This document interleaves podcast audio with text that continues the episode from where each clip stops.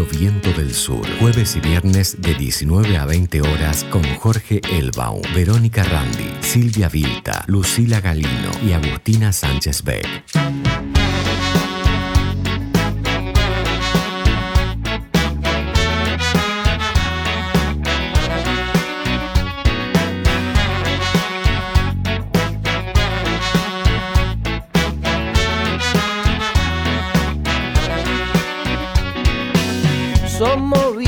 Paganos, latinoamericanos, la fermentación del tirano. Somos los olvidados, pueblos esclavizados, moscas en tu monitor globalizado. Somos pura cicatriz que fortalece, somos la lucha que crece en tu nariz.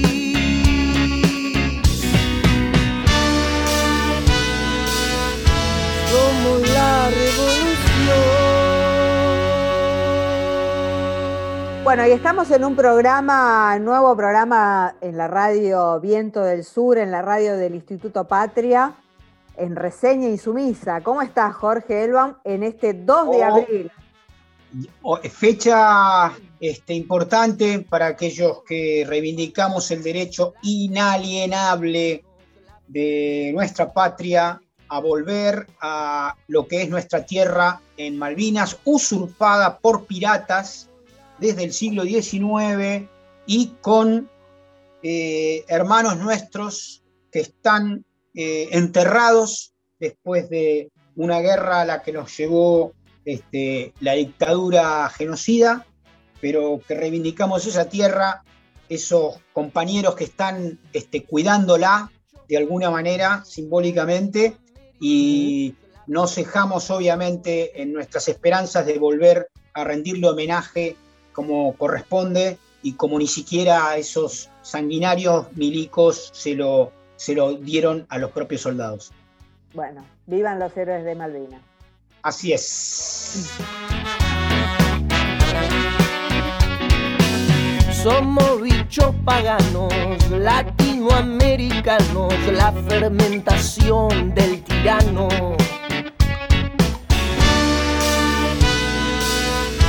Somos la revolución.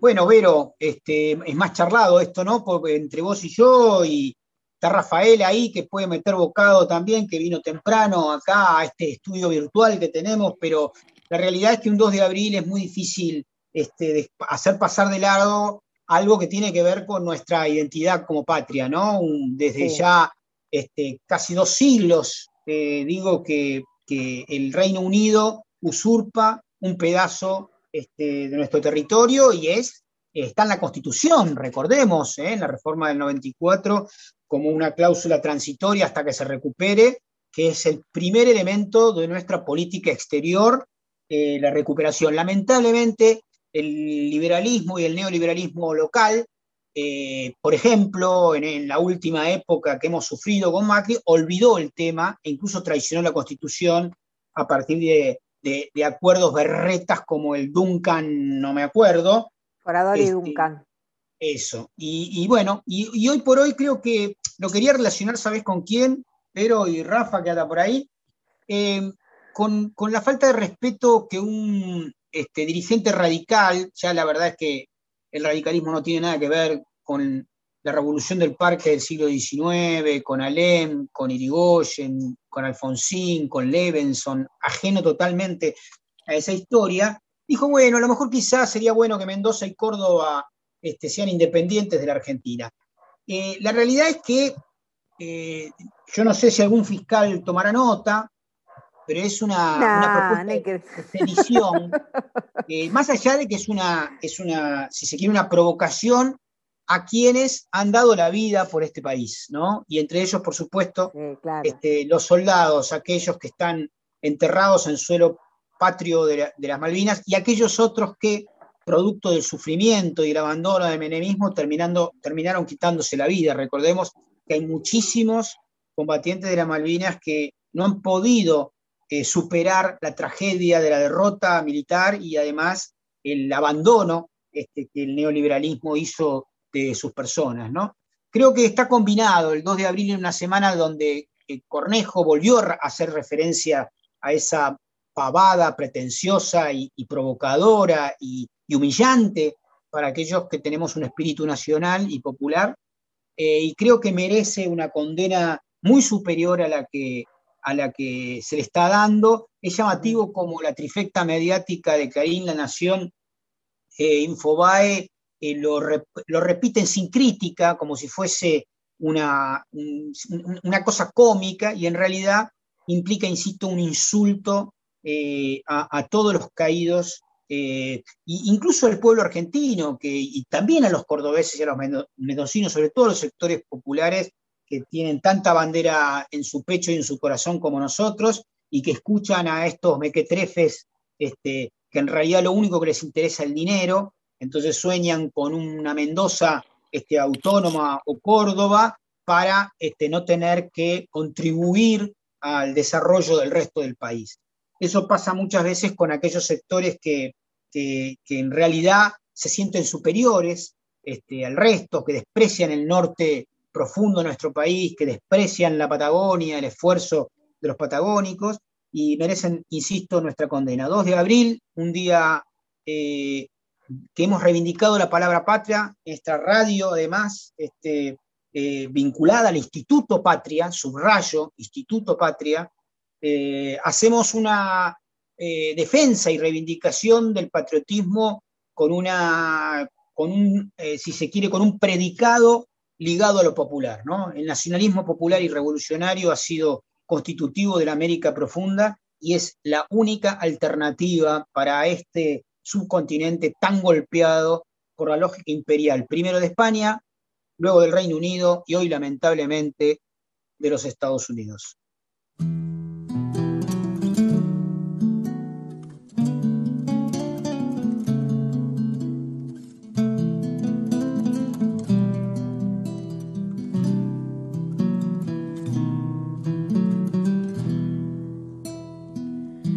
¿Qué te importa que te ames si tú no me quieres ya? El amor que ya ha pasado no se debe recordar. Fui la ilusión de tu vida, un día lejano ya. Hoy represento el pasado no me puedo conformar.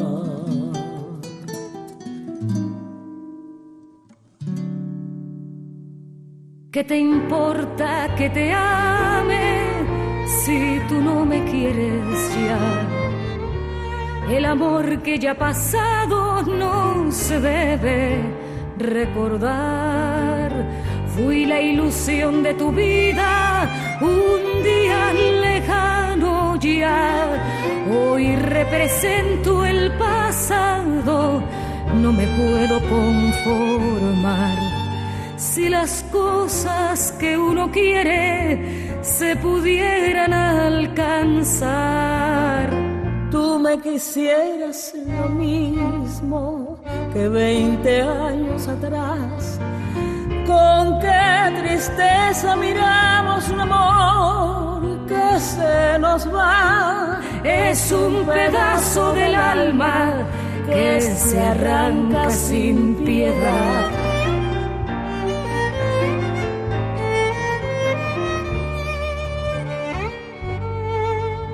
Si las cosas que uno quiere se pudieran alcanzar, Tú me quisieras lo mismo que 20 años atrás. años oh, qué tristeza miramos un amor que se nos va. Es un, pedazo, del, alma que se arranca sin piedad. Es un pedazo del alma que se arranca sin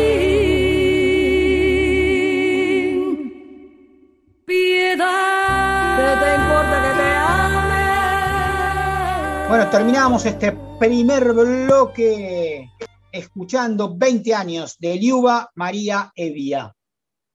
Reseña insumisa en Radio Viento del Sur. ¿Sabés qué pensaba Elbaum con respecto a este, este símbolo de Mendoza, que es el Aconcagua, ¿no? que es este, nuestra, nuestra cima más alta de, de nuestro continente? Y de repente hay un, dirigente que quiere este, que, eso sea escindido no solamente de nuestro país, sino, de América. Eh, ¿no? Eh, la, cosa de separarse, eh, en vez de ser una patria grande, querer, este, ¿no? realmente van con, los planes del imperio, ¿no? de, querer separarnos, de querer en el fondo, Vero, Rafa, lo que yo creo es que quisieran ser el estado número 51 y 52 de Estados Unidos. Es el sueño de esta gente. Ellos sueñan vivir en Miami y tienen que cruzarse diariamente con sectores populares de tez oscura. Lo que no saben es que si llegan ahí a Miami, van a tener el mismo problema, porque está lleno de latinos y de afrodescendientes, entonces van a querer ir a la luna. Porque el gran problema de ellos, entre otras cosas, es el, mestizaje, no soportan mezclarse con nadie, ellos creen que son puros y que realmente pueden este, tener una, lógica propia ajena a los sectores populares. Y estamos con Rafael Klexner, Klexner, perdón. ¿Cómo estás, Rafa? ¿Qué tal? ¿Cómo andan? Bien, muy bien. Reseña Insumisa invita, cada vez que habla, eh, hay un columnista, habla Jorge, hablas vos, invita a pensar miles de temas al mismo tiempo. desde la Concagua que decía recién hasta la soberanía, hasta inclusive el radicalismo. Este, Exacto, ¿no? Yo pensaba, los mendocinos no quieren que, por ejemplo, para hablar de símbolos por ahí no este, territoriales, ¿no? ¿No quieren que las cataratas sean de su país? ¿No las necesitan? Yo creo que... A veces, ¿no? Eh, Cuando se piensa en separar, uno también tiene que ver lo que pierde. Yo creo que hay un mundo en crisis eh, y el debilitamiento de los estados nacionales siempre conlleva a las salidas eh, promonárquicas, este, eh, de fracción, este, de debilitamiento. Em, y posibles, digamos, hay un debilitamiento objetivo del Estado Nacional frente a, lo que es el, capital financiero y, y de alguna manera esta crisis lo que está trayendo es lo peor de todos nosotros y lo peor de todos los países y las clases dominantes. Digamos, no, no estamos saliendo mejores. Una crisis que ya tiene este números, ¿no? En este día, donde recordamos la gesta malvinera, donde eh, las causas que llevaron a, a, la, a la recuperación de suelo patrio eh, están latentes con o sin dictadura. Digamos. Solo eh, lo que estuvo mal fueron los términos en lo que se planteó. Es muy difícil ganar una guerra eh, sin una movilización popular, sin una conducción respetada.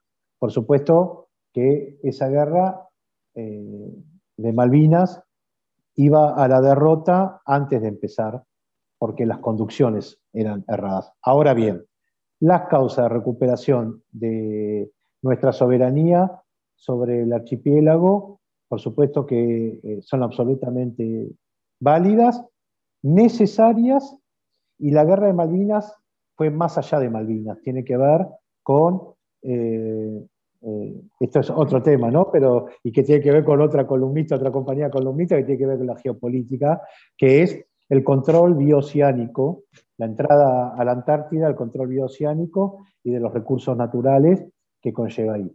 El 62% del territorio nacional es plataforma marítima, a lo cual es una gran ocupación de nuestro territorio, no solamente Malvinas, está hecho por una potencia extranjera. Claro, que también son recursos alimenticios, ¿no? Eso. Sí, claro, claro, Habría que hacer un hilo histórico y que eh, cuando fueron las, invasiones Malvinas, las, perdón, las invasiones inglesas ya en 1806-1807, los vecinos de esa aldea, que era Buenos Aires, le enseñaron al, mundo entero que eh, la resistencia y un pueblo unido vencen hasta la mayor potencia extranjera, la mayor potencia militar de su época. Y lo hicimos en 1806, 1807, pero ahí hay conducciones diferentes. Vos sabés que a Bereford, cuando lo, cuando lo enjuiciaron en Inglaterra, eh, el tipo, ¿sabés qué comentó? Dijo, y bueno, pero venían capando a, los soldados, ¿qué quieren que hagamos? al, uso, al uso de los indios eh, de acá, capaban a los soldados. La recuperación, la recuperación, la recuperación estuvo eh, al frente estuvieron los gauchos y, los negros, eso es clarísimo. Pero bueno, em, bueno, honor a los pibes caídos que no, que no inocentemente fueron, sino que tenían una vocación malvinera y patriota. no, no entremos en ese, tampoco en ese progresismo lelo de echarle pobrecito a los chicos con 18 años, sino por el contrario, yo digamos, me Al contrario. exactamente. Bueno, eh, me llevaba a esto. Yo creo que eh, es un mal momento para ser o de los sindicatos o de los movimientos sociales en esta semana donde el INDEC eh, arrojó el número de lo que es la pobreza, por lo menos a fin de año. es decir, me parece que los gobiernos, la militancia y la intelectualidad cuando no es crítica, no sirve, pierde el sentido de militancia y de intelectualidad, entre otras cosas. Lo mismo pasa para el periodismo, lo mismo pasa en los afectos. Cuando uno no dice lo que piensa, deja de ser lo que es en términos de eh, compañero, compañera, amigo, amiga, una relación. Es, va más allá inclusive de una honestidad intelectual, que tiene que ver con las relaciones, tiene que ver con el mundo que te rodea. Eh, eh, uno no puede ser feliz si el otro, si el entorno no consume o no, es, o, no tiene esa felicidad. Y para eso lo que primero hay que hacer es, eh, primero decir la verdad, y segundo, plantarse, y tercero, hay una palabra de modo que es empoderarse, ¿no? ponerse en el lugar de otro. Entonces, Em, una difícil situación atraviesa el pueblo argentino. No necesitamos los números, por supuesto, del INDEC para darnos cuenta, pero me parece que eh, como genera un manto de realidad institucional saber que hay 42% de pobres en Argentina. Y ahí está, me parece un dato frío, calculado, em, impersonal, que sirve para la generación de una respuesta institucional acorde para resolver el problema y las transformaciones necesarias. Pero también está todo lo otro que implica eh, esa, mística, patriotera eh, con nacionalismo de pueblo, no nacionalismo sin pueblo, como eran aquellos eh, muchos en la década del 70, sino por el contrario, un pueblo que está sufriendo hace cinco años una pandemia estoicamente, primero con el neoliberalismo y ahora con el COVID, y no ha tenido por parte del Estado una claridad en la perspectiva de resolución a los problemas de la pobreza, a los problemas estructurales. Este, el INDEC o el Estado mide la pobreza de una manera que es concreta. Dice, bueno, ¿cuánto eh, ingresa a cada hogar Primero fijo una línea de pobreza, que para sacar el, porcentaje 42% la fijó alrededor de 50 mil pesos. Entonces, aquellos hogares que no llegan a 50 mil pesos son pobres, a lo cual el 31% de esos hogares no llegan, o en diciembre no llegaron a 50 mil pesos, arrojando una pobreza del 42% y para menores de 15 años en el 67%. Es decir, que tenemos una situación muy, muy complicada, pero, y a esto, y a esto iba, que cuando promediando el cuarto trimestre, el año pasado, empieza a reactivarse la economía en función de la flexibilización de las normas sanitarias, de las prevenciones sanitarias, eh, se genera nuevos eh, brotes inflacionarios otra vez yendo las clases dominantes, los sectores más concentrados de la economía, hacia el salario, porque la inflación no es otra cosa que eh, la transferencia de recursos de los sectores populares a los sectores más concentrados. Esa es la inflación. Al final, que cuando aumentan las cosas es cuando nosotros con, la misma, con nuestro mismo ingreso gastamos más, para que se la lleven otros. Esto implica que a la respuesta del Estado de generar con esta flexibilización nuevas posibilidades de empleo, aunque sea muy precario, eh, de los no registrados, pero se generó una apertura sanitaria eh, con la flexibilización y empezaron a, generarse las changas, vuelve estos brotes inflacionarios y otra vez por abajo de la línea de pobreza. Es decir, que seguimos estructuralmente dando respuestas sabiendo que las clases dominantes nos vuelven a responder de la forma que ellos responden, que cuando hay un manguito más, aumentan y eso vuelve al circuito eh, oprobioso a lo que nos tienen acostumbrados. Em, esto hay que, la pregunta que nos invita este programa y que nos invitan los datos fríos y duros institucionales de la pobreza es si somos capaces de, de entender de que transformar la realidad implica defender intereses de los pueblos y defender los intereses de los trabajadores. Ahora, pero cómo se defiende intereses de los trabajadores y al mismo tiempo no pelearse con aquellos que detentan los otros intereses. Es decir, cuando vos decís intereses populares, se entiende que hay otros intereses eh, en juego. Si no puede haber dos intereses al mismo tiempo, uno de las clases dominantes y otro de las clases eh, eh, populares. Es decir, ¿cómo es posible modificar la situación actual sin tocar intereses? En beneficio de las clases, de las mayorías populares. Me parece que por ahí es el desafío que tenemos de entender que no es un impuesto el que modifica, eh, eh, un, impuesto aislado, solidario, el que modifica una realidad estructural, sino que hay que meterle mano, ¿no? Hay que entender de alguna forma en que eh, si no modificamos la tenencia, por ejemplo, de la tierra, es, muy posible que los precios de los commodities sigan como hasta ahora. Este, si no modificamos em, lo que plantea Cristina, eh, que no podemos tener una economía bimonetaria, es decir, con costos en pesos, pero con precios en dólares, y va a ser muy factible que sigan poniendo los precios en dólares. Es decir, si hacemos lo mismo, si hace un tiempo que hacemos lo mismo, los resultados son iguales, si seguimos haciendo lo mismo, los resultados van a seguir siendo iguales y ahí es donde tenemos que modificar. Yo no estoy de acuerdo en que no haya apoyo popular para reformas estructurales. Yo, por el contrario, este pueblo tan disciplinado, tan leal, que se viene bancando hace años promesas eh, de una clase política que creo que no está a la altura de los problemas históricos que atraviesa la Argentina.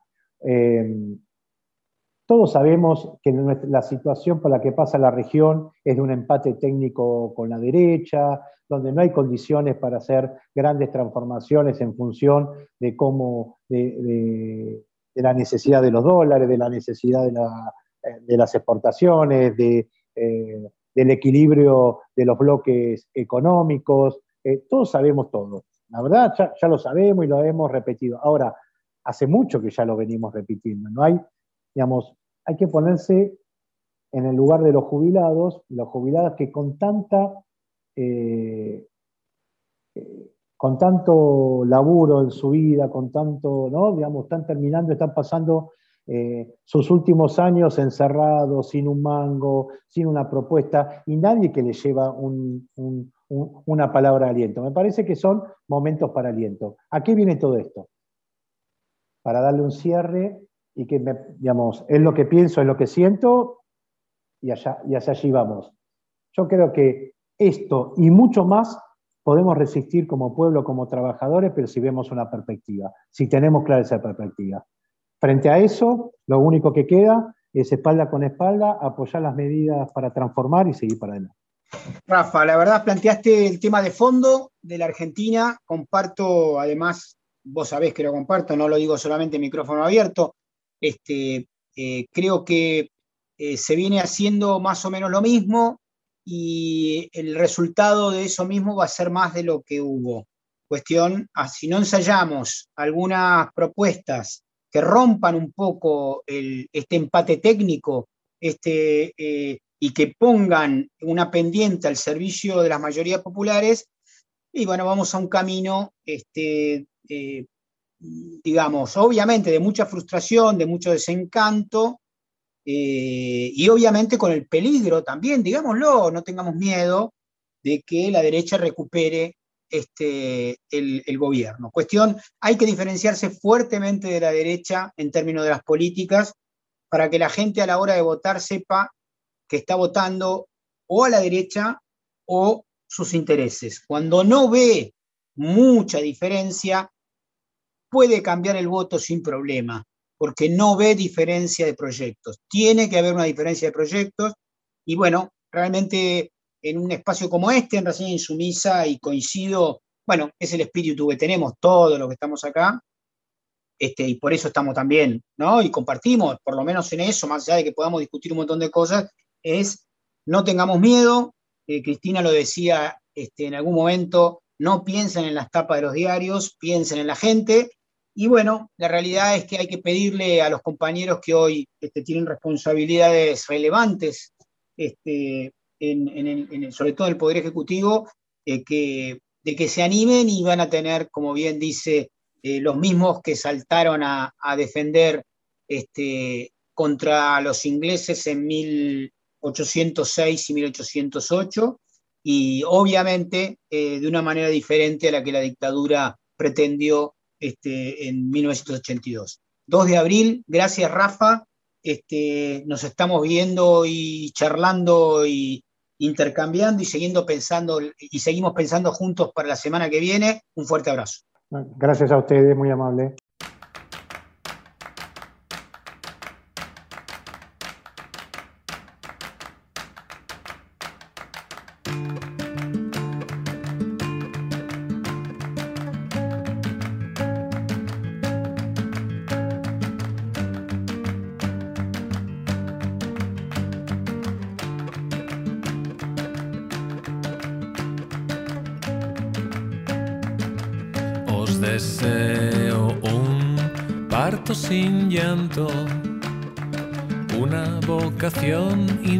En la frente, un aura brillante y un pelo muy suave, una hermana menos mona y un padre superable, un abuelo que haya hecho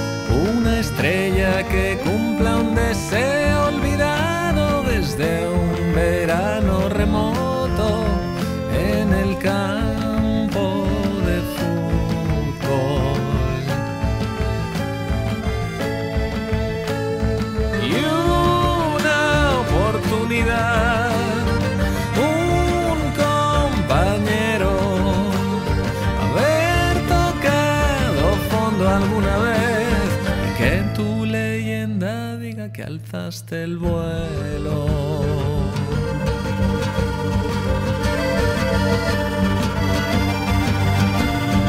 ¡Oh!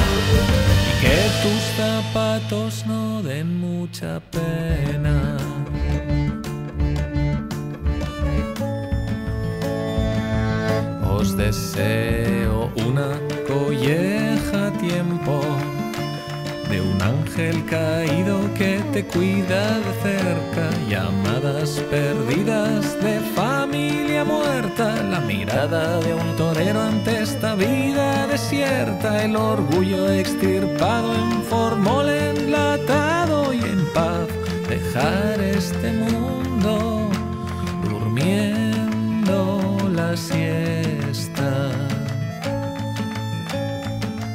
Os deseo un en las manos. Que las malas noticias escapen volando. Una hoja en blanco que llenas cada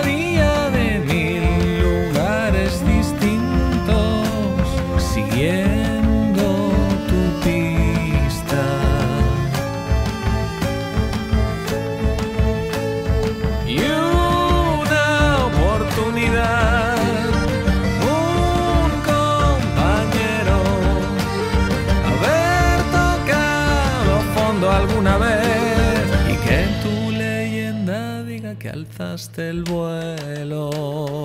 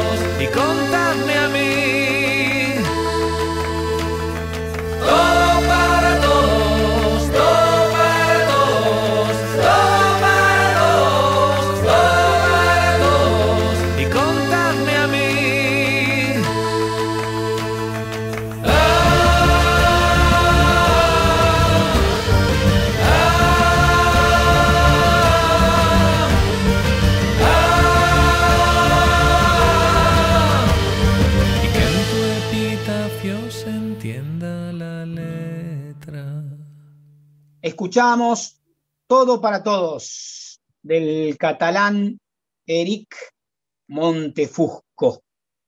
Reseña insumisa en Radio Viento del Sur.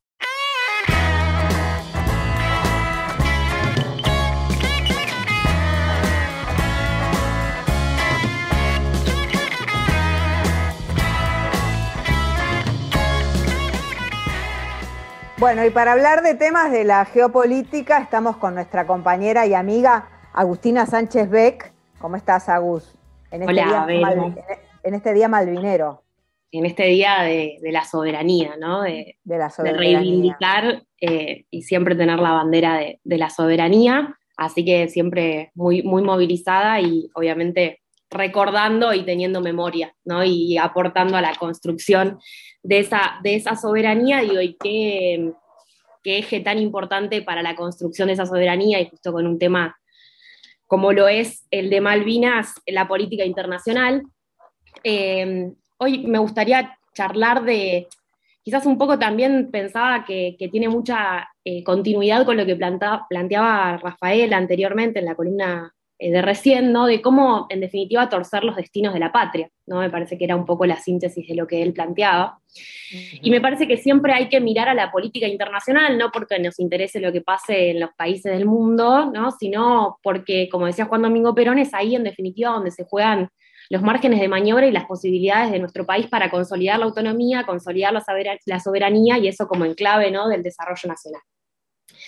Y me parecía importante charlar un poco de qué es lo que está pasando hoy en el mundo, en, ese sistema internacional desordenado, que si bien digo, parece que la pandemia es lo único que, digo, si bien nos se lleva ¿no? todas nuestras miradas y toda nuestra atención por, por ser la crisis más importante y más profunda de los últimos tiempos, también están aconteciendo un montón de procesos ahí que tienen impactos muy importantes en nuestra soberanía, y de eso, de eso me, gustaría hablar, de la reconfiguración del orden geopolítico global y de ese desorden internacional. Y con eso quería, y, y, un poco del rol de la pandemia ¿no? en todo esto. Y en eso me quería ir un poco al 2008, porque es en el 2008, ¿no? en el momento en el que me parece que se aceleran algunas o comienzan algunas de las tendencias que nos, nos, llevan y nos traen al hoy. Digo, es en el 2008, en el momento en el que se produce la crisis financiera global más importante con eje en el corazón ¿no? de, de, esa hegemonía en Estados Unidos con la quiebra de Lehman Brothers. Y es un momento de profundos cambios, ¿no? Porque es ahí donde comienza un proceso, o se acelera, me parece un proceso de transición que me gusta denominar transición hegemónica de los polos de poder. Para definir, digamos, el momento en el que Estados Unidos comienza a declinar en su poder de, manera relativa, ¿no? y ahora me voy a eh, explayar un poco más en por qué hablo de, lo relativo, y China crece o se empieza a consolidar como poder global. Digo, es a partir de ese momento con, la crisis de, del sistema financiero, en la que Estados Unidos, digo, por un lado, esto, ¿no? Es la crisis que afecta principalmente a las potencias occidentales, a, Europa y a Estados Unidos. Ese, ese momento también en el que China comienza a consolidarse como poder, a mí me gusta, digo, esto lo vengo pensando hace un tiempo y es una idea que me parece que es importante traer a este espacio y que quizás podemos desarrollar en otro momento, que me parece que es a partir del 2008 que China eh, se consolida como potencia global al reconfigurar toda su infraestructura tecnológica e industrial hacia las energías renovables, hacia la transición, lo que se denomina transición energética, pero no debemos olvidarnos que hasta ese momento Estados Unidos y los países de Europa presionaban a China para que deje de emitir eh, gases de efecto invernadero, ¿no? Con una clara, obviamente el objetivo era eh, obstaculizar ese proceso de desarrollo, digo, porque no debemos olvidar que cuando un país se industrializa y crece económicamente, hay mayores emisiones de gases de efecto invernadero, es decir, hay una correlación directa entre industrialización y aumento de las emisiones de gases de efecto invernadero, pero es ese momento en el que China tuerce su destino, ¿no? Y se apropia de esa transición que estaba siendo liderada hasta ese momento por Estados Unidos y los países occidentales, al menos retóricamente, y hoy tenemos una China que es el eh, que lidera la inversión en energías renovables, que lidera la cadena de producción en, energía eólica, en energía solar, en energía mareomotriz, que controla también toda la cadena de producción relacionada al litio, a las baterías de litio, a la industria automotriz. Pero no quiero detenerme en eso, sino en que yo me parece que ese es el momento en el que se comienza a vislumbrar más este declive de poder relativo de Estados Unidos y el crecimiento de, China, ¿no?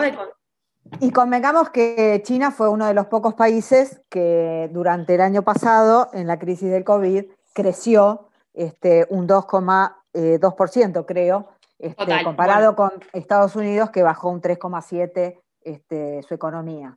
Exactamente, a eso iba, porque justamente digo, me iba al, 2018, al 2008 para llegar a la actualidad, porque la pandemia y la crisis eh, sanitaria, financiera, económica que trajo la pandemia, ha acelerado ese proceso de, transición.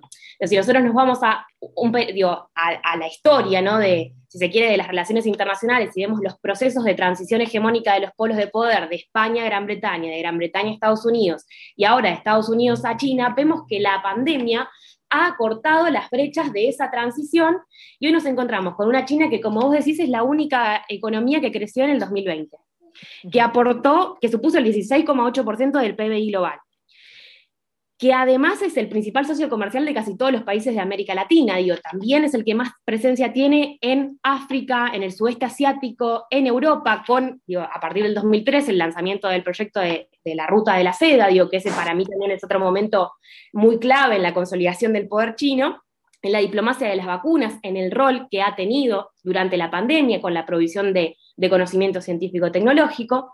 Entonces, me parece que la pandemia ha hecho, por un lado, una de las tendencias que vemos en el escenario internacional global es la aceleración de esa transición de los polos de poder y la consolidación de China como poder global. Y una segunda tendencia que me parece que es sumamente importante es que también la pandemia lo que ha venido a hacer es a transformar o a reconfigurar las maneras en las que se organiza la producción a nivel global digo, los cortes en las cadenas de, valor, ¿no? Producto de las, si se quiere, de, todo lo que tenía que ver con los contagios y las disposiciones, ¿no? Para detener esos contagios y los cortes en los suministros de las cadenas globales de valor que es la forma en la que se organiza la producción global desde los 70, que es también, como mencionábamos el miércoles pasado, el momento en el que comienza la fase financiera y especulativa del capitalismo, es el momento también del cambio del patrón, digo, de la eliminación del patrón oro y el comienzo del patrón dólar. Entonces, hoy lo que vemos es también una reconfiguración, como decía, de la producción a nivel global, que ya no, digo, que también en, en definitiva es una reconfiguración de la globalización, un cambio en la globalización con una tendencia a los regionalismos. Es decir, la producción comienza a ubicarse cada vez más en regiones, que esto lo vemos, de hecho, desde el 2018, digo, ¿qué, veíamos cuando Trump traía las, las, sanciones a China, las barreras arancelarias, amenazaba a las empresas para traerlas de nuevo a Estados Unidos. Bueno, una tendencia al reshoring es el término en inglés, ¿no? Pero atraer de nuevo a las empresas a la producción a nivel local. Y el otro día Cecilia Naón, que es la representante de Argentina ante el Banco Mundial, en el, en el cierre del seminario eh, de política exterior que está organizado por el OCIPEX y la Universidad Nacional de La Rioja, nos decía que ella identificaba tres grandes fábricas globales una en Asia, con eje en China, una en Europa, con eje en Alemania, y otra en, América del Norte, con eje en Estados Unidos. Esa tendencia al regionalismo, dio, eh, lo que vemos entonces en definitiva con esta, este aumento de los regionalismos en la producción global, es también un, un cada vez más eh, proteccionismo en las industrias y en bienes que son críticos para esas potencias y que están muy relacionadas, y acá me parece que, voy a traer dos ideas que son muy importantes, que es que esa transición hegemónica en los polos de poder está acompañada de dos procesos.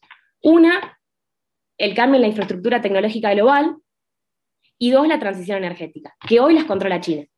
Esos dos procesos están controlados por China, por eso también, bueno, y acá dio una de las cosas que, quería charlar y que podemos charlar la, próxima semana, es sobre el plan quinquenal que lanzó China la semana pasada, donde hay dos ejes centrales. Uno, el aumento en el, o la, el impulso a la producción científica, tecnológica y a la innovación, y también el desacople, el desacople financiero, económico, tecnológico y científico de Estados Unidos. ¿A qué vamos con todo esto? Digo, todos estos procesos de reconfiguración y de desorden internacional, de escenarios volátiles e imprevisibles, le traen un montón de desafíos, pero también oportunidades a nuestra región y por lo tanto a nuestro país.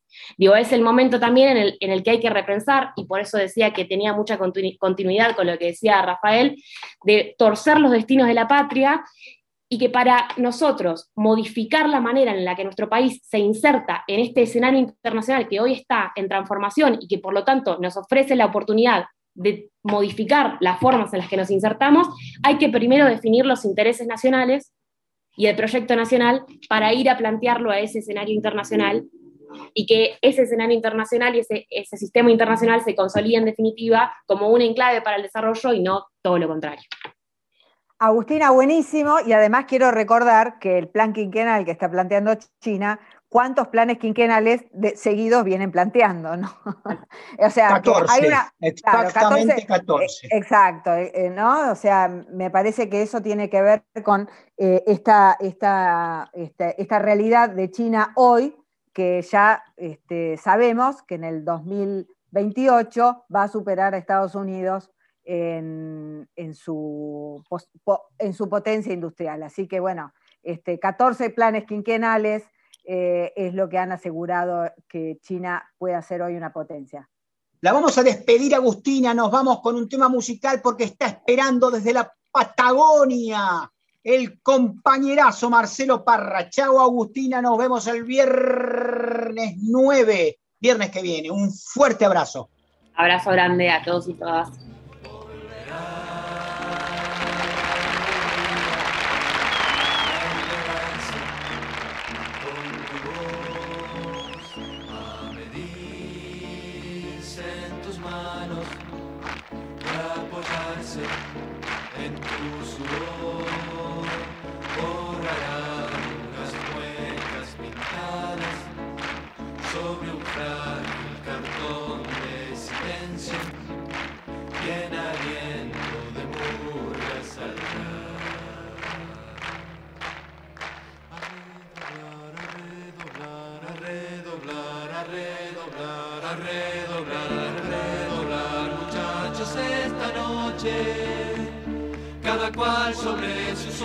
cada cual sobre su asombro a redoblar, desterrando, desterrando la falsa emoción en la la,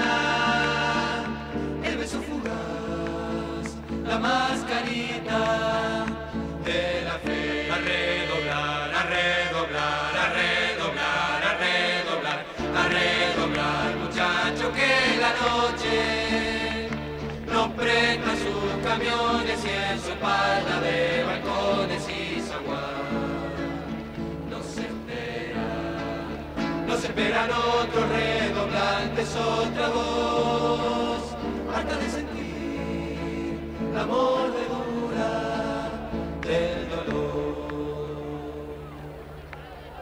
A redoblar, muchachos, la esperanza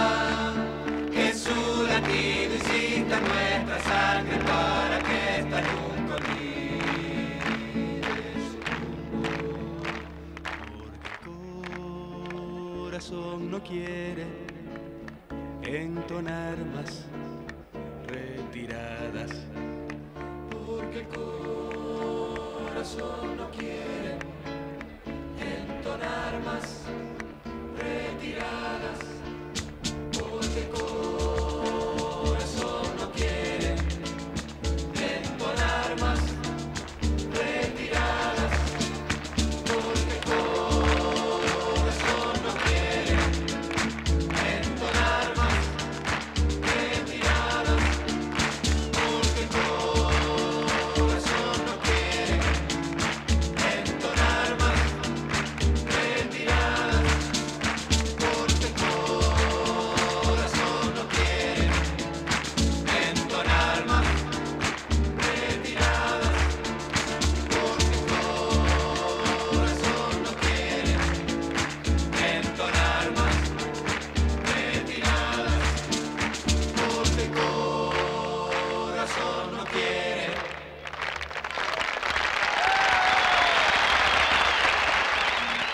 Escuchábamos a el grupo histórico, grupo Rumbo, haciendo a redoblar. Reseña insumisa en Radio Viento del Sur. Bueno, y desde la Patagonia estamos con Marcelo Parra. ¿Cómo estás, Marcelo? Hola, ¿cómo están ustedes? ¿Me escuchan bien? Bien, muy bien. Soy el que habla desde más lejos, ¿no? Creo, sí, creo que sí. ¿Desde más lejos, desde dónde? Y de Córdoba, por ejemplo, más o menos equidistante, me parece, porque hay mil Sí. kilómetros ahí a Córdoba. ¿Cuánto hay de la de Bariloche hasta Buenos Aires? 1640. Mil O seis- sea no, que no, sí, lejos. está más lejos Sí, que sí, la sí, sí. compañera que está en Córdoba. Unas Bueno, y nos- 18 horas en auto. Bueno, hoy tengo un tema, eh, esto de pinta tu aldea y pintarás el mundo, ¿no? Eh, el, el sentido común manejado en los grandes medios, en, en las calles, eh, hace pensar muchas veces que el problema de la Argentina son los pobres, los planes, el déficit del Estado a, partir de gastos alocados. eh, eh, en general se mira para abajo y no hacia arriba. Y el capítulo de hoy sería Cerro Catedral, una pequeña historia de, la Argentina toda. Saben ustedes que en Río Negro, por ejemplo, la explotación petrolera tributa por declaración jurada. Digamos, yo, José Petróleo, lo que tengo que pagar lo pago de acuerdo a lo que digo que saqué hoy. Saqué 10 litros y, pago eso. Pero no hay un, mecanismo, no, no se quiere implementar un mecanismo de control real de cantidad de litros de, de- lo que se saca de, barriles de petróleo. Ocurre algo similar con el puerto, el puerto de, de aguas profundas de la provincia de Río Negro, otrora estatal, es privado y es de una exportadora de fruta que no solo te dice qué están sacando y cuánto tributan, sino que además arma el orden de prioridades de, embarque para exportar, primero, eh, obviamente, a las plantaciones propias y después le va dejando a otros chacareros subir a los barcos. Y si no se llega a tiempo, bueno, el problema del chacarero que no es dueño de un puerto. Quiero decir, si, si de las riquezas que tiene el Estado, ustedes son muy jóvenes, pero durante el menemismo se decía que había que privatizar las empresas para que no den pérdida, y en el vagón se privatizó a gas del Estado, que era superavitaria, digamos, daba ganancia, pero bueno, ya que estamos, eh, lo hagamos, decía el, amigo del barrio. Bueno, en este caso es el Cerro Catedral, principal motor económico de la ciudad de San Carlos de Bariloche, es el principal centro de esquí del hemisferio sur, el más importante, el más lindo además también uno de los más lindos del mundo. ¿Y por qué lo tomo? La, breve historia, porque podríamos charlar desde los inicios cuando tengan ganas, pero la breve historia que voy a contar arranca en el 2017. En el año 2017, pleno macrismo, el intendente de Bariloche decide ser previsor y renovar de manera directa la concesión del Cerro Catedral sin licitación, sin compulsa, sin ningún tipo de, interés de, de, ver si alguien quería ofrecer algo más, pero lo curioso era que el contrato vencía recién en el 2026, digamos, el, arrendador del Cerro Catedral, que es del municipio de Bariloche, tenía contrato hasta el 2026. Por algún motivo mal explicado, se decidió que no había que esperar hasta el 2026, que había que renovarlo en el 2026. Claro, ¿y hasta qué año? A ver, más o menos. Hasta el 2056, posiblemente. Claro, no, sí, sí, porque... Ustedes son chicos, pero yo ya no voy a estar, digamos. Em, eh, entonces... me deja mucho más tranquila porque por ahí cuando vaya en el 2054 va a ser el mismo concesionario, por lo tanto voy a poder tener los mismos servicios. Me dejas mucho más tranquila, Marcelo. Sí, va a tener, va, a tener mucha experiencia en la zona, digamos, para acumulada. Bueno, la necesita. La seguridad jurídica que le dicen. Necesita la experiencia porque originalmente es una empresa de colectivos la que, la que ah, está bien. Eh, con el Cerro Catedral. El, el dato curioso, paradójico, es que un concejal del PRO se opone a la entrega. Ajá. Sin compulsa, sin licitación, hasta el 2056 pero viene Macri a, Villa Traful, esto es contado por el mismo concejal, además de haber salido en los medios en el momento. Viene Macri a Traful, lo entrevista y le da la orden de cambiar su voto. Entonces, nuevamente se avanza en el proyecto y eh, el concejal... Eh, Arrugator se llama. cambia el voto. Ahí se genera una gesta que para Bariloche es importantísima. Los vecinos de un cerro catedral para todos juntan 5.000 firmas pidiendo que se haga un referéndum eh, que le daría legitimidad a la decisión del intendente de entregar el principal recurso económico hasta el año 2056. Eh, obviamente se niegan, eh, se hace una traba jurídica, no, no voy a abundar en tecnicismo, pero un legislador provincial del Frente de Todos, dos, dos legisladores y dos concejales frenan jurídicamente eh, con distintas causas la entrega del Cerro Catedral.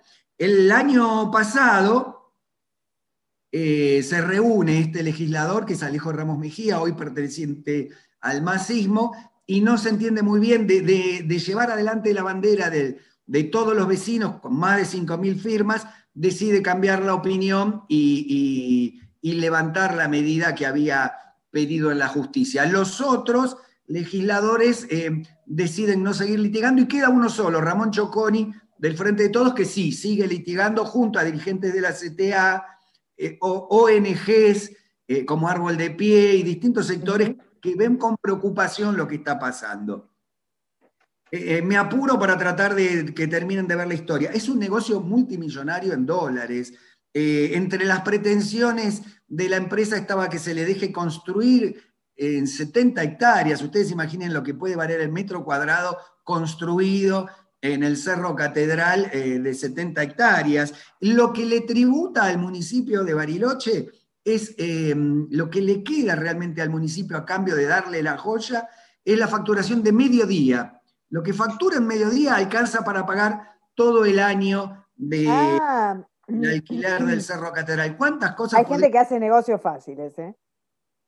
Claro, a mí si me lo dieran también lo haría, ¿no? Lo podríamos armar nosotros eh, eh, y explotar el... Si lo puede hacer una empresa colectiva, ¿por qué no lo podemos hacer periodista? Bueno, lo concreto es que eh, tampoco se le exigía porque era una, una regulación antigua, tampoco se le exigía un estudio de impacto ambiental y se teme por lo que puede pasar. El estudio de impacto ambiental lo tienen que presentar luego de, hacer modificaciones, no, no de manera previa. Se calcula el reservorio de agua que anunciaron que van a hacer para fabricar nieve, es de 110 mil metros cuadrados, sería, eh, cúbicos, sería aproximadamente 35 piletas olímpicas que tienen que juntar agua ahí. Recordamos que Bariloche en los barrios no tiene agua en el verano, ¿no? Tienen que juntar ahí para generar eh, nieve. Bueno, esto puede traer un cambio climático en, el sector, no hay gran preocupación de Porque claro, obviamente van a tener pingües ganancias, por lo tanto pueden este,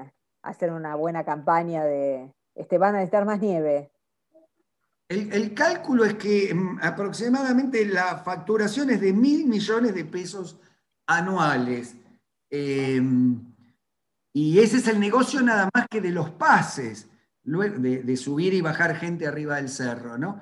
Em, luego está el negocio inmobiliario. Bueno, todo esto atravesando la grieta, el, cerro que está al lado del Cerro Catedral era de Caputo, íntimo amigo de Macri, pero esto continúa de alguna manera llevándose adelante hasta el año 2056. Em, como una perlita, nada más que pensar em, cuántas cosas podría hacer el municipio con ese dinero en caso de poder manejarlo bien, ¿no? Em, cuántos recursos para transporte urbano de pasajeros, para cloacas, para, bueno, para todo lo que la ciudad tiene pendiente. incluso para llevar agua al propio Bariloche, ¿no? Claro, pero bueno, toda esa ganancia va para una empresa. Miramos muchas veces a los planes, miramos a la asignación universal por hijo como responsable de lo que le ocurre al país y a veces no vemos que eh, las declaraciones juradas de minería, de petróleo, los puertos privados y demás, es por donde verdaderamente se va el, el caudal del dinero más importante. Quiero cerrar. ahí hago un aporte ahí en línea con lo que decís. Eh, los focos siempre eh, miran a los de abajo y nunca miran a los de arriba. Es decir, siempre miran lo poco que en realidad los sectores populares pueden obtener del Estado, lo poco comparativamente, con lo mucho que dejan de aportar los sectores más acaudalados. El ejemplo que vos das de minería, que está en pesca, que está en los puertos privados, que está en el Cerro Catedral, es una dimensión permanente de la economía de nuestro país que se expresa de dos formas. Por un lado, por la fuga de capitales y por el otro, que obviamente la fuga de capitales, ¿qué implica? Implica menos tributación, porque entra un dinero en negro que queda fuera del sistema tributario y por lo tanto los ricos de este país se la fugan a otros países. Y también, obviamente, como declaran menos de lo que ganan y se la fugan, también se hacen los pobres a la hora de tener que aportar este, para el engrandecimiento de la patria. Jorge, eh, han, logrado invertir el relato de la historia. Uno cuando estudiaba Egipto veía que era el faraón, un vagoneta bárbaro que que vivía de las riquezas que, generaban los esclavos, que, prácticamente morían en sus trabajos. Cuando veía a los reyes, los reyes de Francia y demás, siempre era una camada de vagonetas que vivía a través del, del sacrificio de las mayorías. Eh, en esta etapa nos han eh, invertido el sentido común. En general, en la calle, en la tele, en los medios hegemónicos, se escucha un relato al estilo, son muchísimos los vagos que quieren vivir de la riqueza de uno o dos. Bueno, tenemos al propio Macri, un famoso histórico vago este, de chancletas, dormilón de las 10 de la mañana, vago imperecedero. ¿Por qué hablas así, el domador de reposeras? Claro, diciendo cara dura este, no, nosotros tenemos que este, estar con los que trabajan. Es increíble. Me encanta el, rico no va a robar. El nivel de cinismo, este, efectivamente, Marcelo, que vos señalás es grave. Te tenemos que dejar porque estamos súper excedidos de tiempo. Una línea, una línea. Sí. Dale. Hubo un hombre diferente que hace un año partió. Yo creo que es Cristina la que dijo que era un imprescindible. Hablo de Cacho Otegui, eh, quien supo llevar en INVAP una empresa estatal que hizo los negocios para el Estado y no para que uno o dos vagonetas domadores de reposera se llenen de dinero. Somos muchos paganos, latinoamericanos, la fermentación del tirano. Nos vamos a ir, compañero productor Felipe Verónica, con un temazo que elegí para que escuchen ustedes hasta la semana que viene. Sí, Vero, Bueno. la semana que viene, ¿no? Sí, la semana que Ah, viene me olvidé del tema de María Elena No, Walsh, que te había dicho nos que tenía que recordarte. el jueves, pero Sí. eh, les quiero recomendar uno de mis libros favoritos de niña en, esta, en este 2 de abril, que es El Diablo Inglés. Es un, un libro que habla de la gesta de, de las invasiones inglesas, visto y contado desde un niño que habitaba en las orillas del río, este, del río de Buenos Aires, del río de la Plata, en, en Quilmes. Así que, bueno, búsquenlo porque no sé, no, no- hay una nueva edición o una edición de algunos años. Eh, yo me acuerdo que tenía una edición muy colorida, muy linda, con unos dibujos hermosos. Búsquenlo y cuéntenselo a, este, al niño de la casa, al nieto, al sobrino, al vecino, este, que seguramente no va a salir cipayo. ¿eh? Imagínate qué tema te pude traer a vos, Verónica, Marcelo, a Felipe, que está ahí atrás en los controles, armando, editando, mezclando, haciendo la artística de este programa. Traje un tema de despedida que se llama nada más y nada menos Viernes. Por y eh, compuesto y cantado por el gran Zambayoni.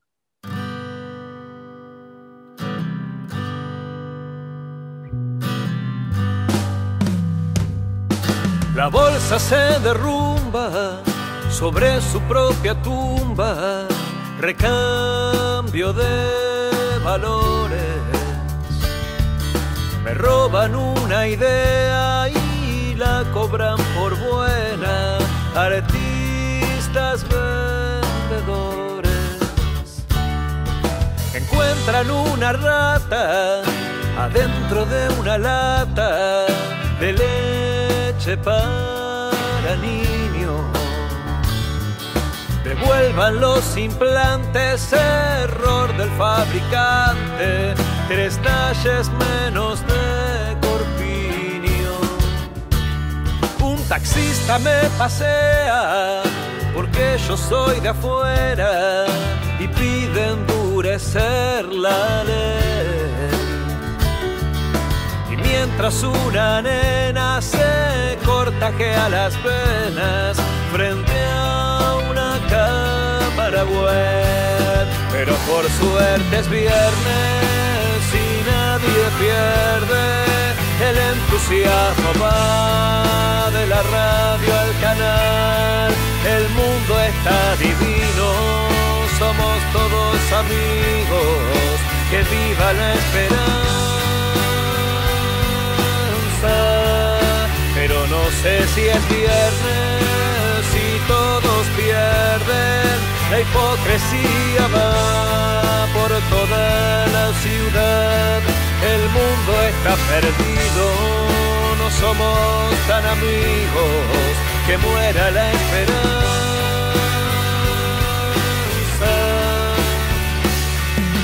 Un hombre está esperando, un corazón andando y tarda tanto el colectivo. Buscan una piba que falta hace tres días y no hay ningún testigo. Detienen a un cualquiera cruzando la frontera con 25 gramos. Mientras los camiones de los emperadores les pasan por al lado. La tierra da temblores, llevándose a millones y los acusan de pecadores. Ganó San Cayetano un juicio por insano, celebran los desocupados, pero por suerte es viernes y nadie pierde el optimismo ¿cómo va? Parece Navidad, el mundo está encendido, somos jardín florido, que viva la esperanza. Pero no sé si es viernes, todos pierden. El desconsuelo va del buitón hasta el morral, el mundo está jodido, peguémonos un tiro, qué pena la esperanza.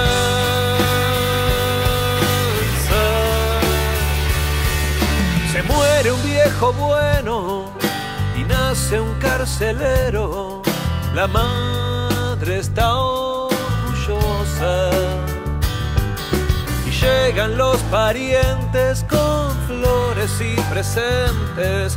Es una tarde tan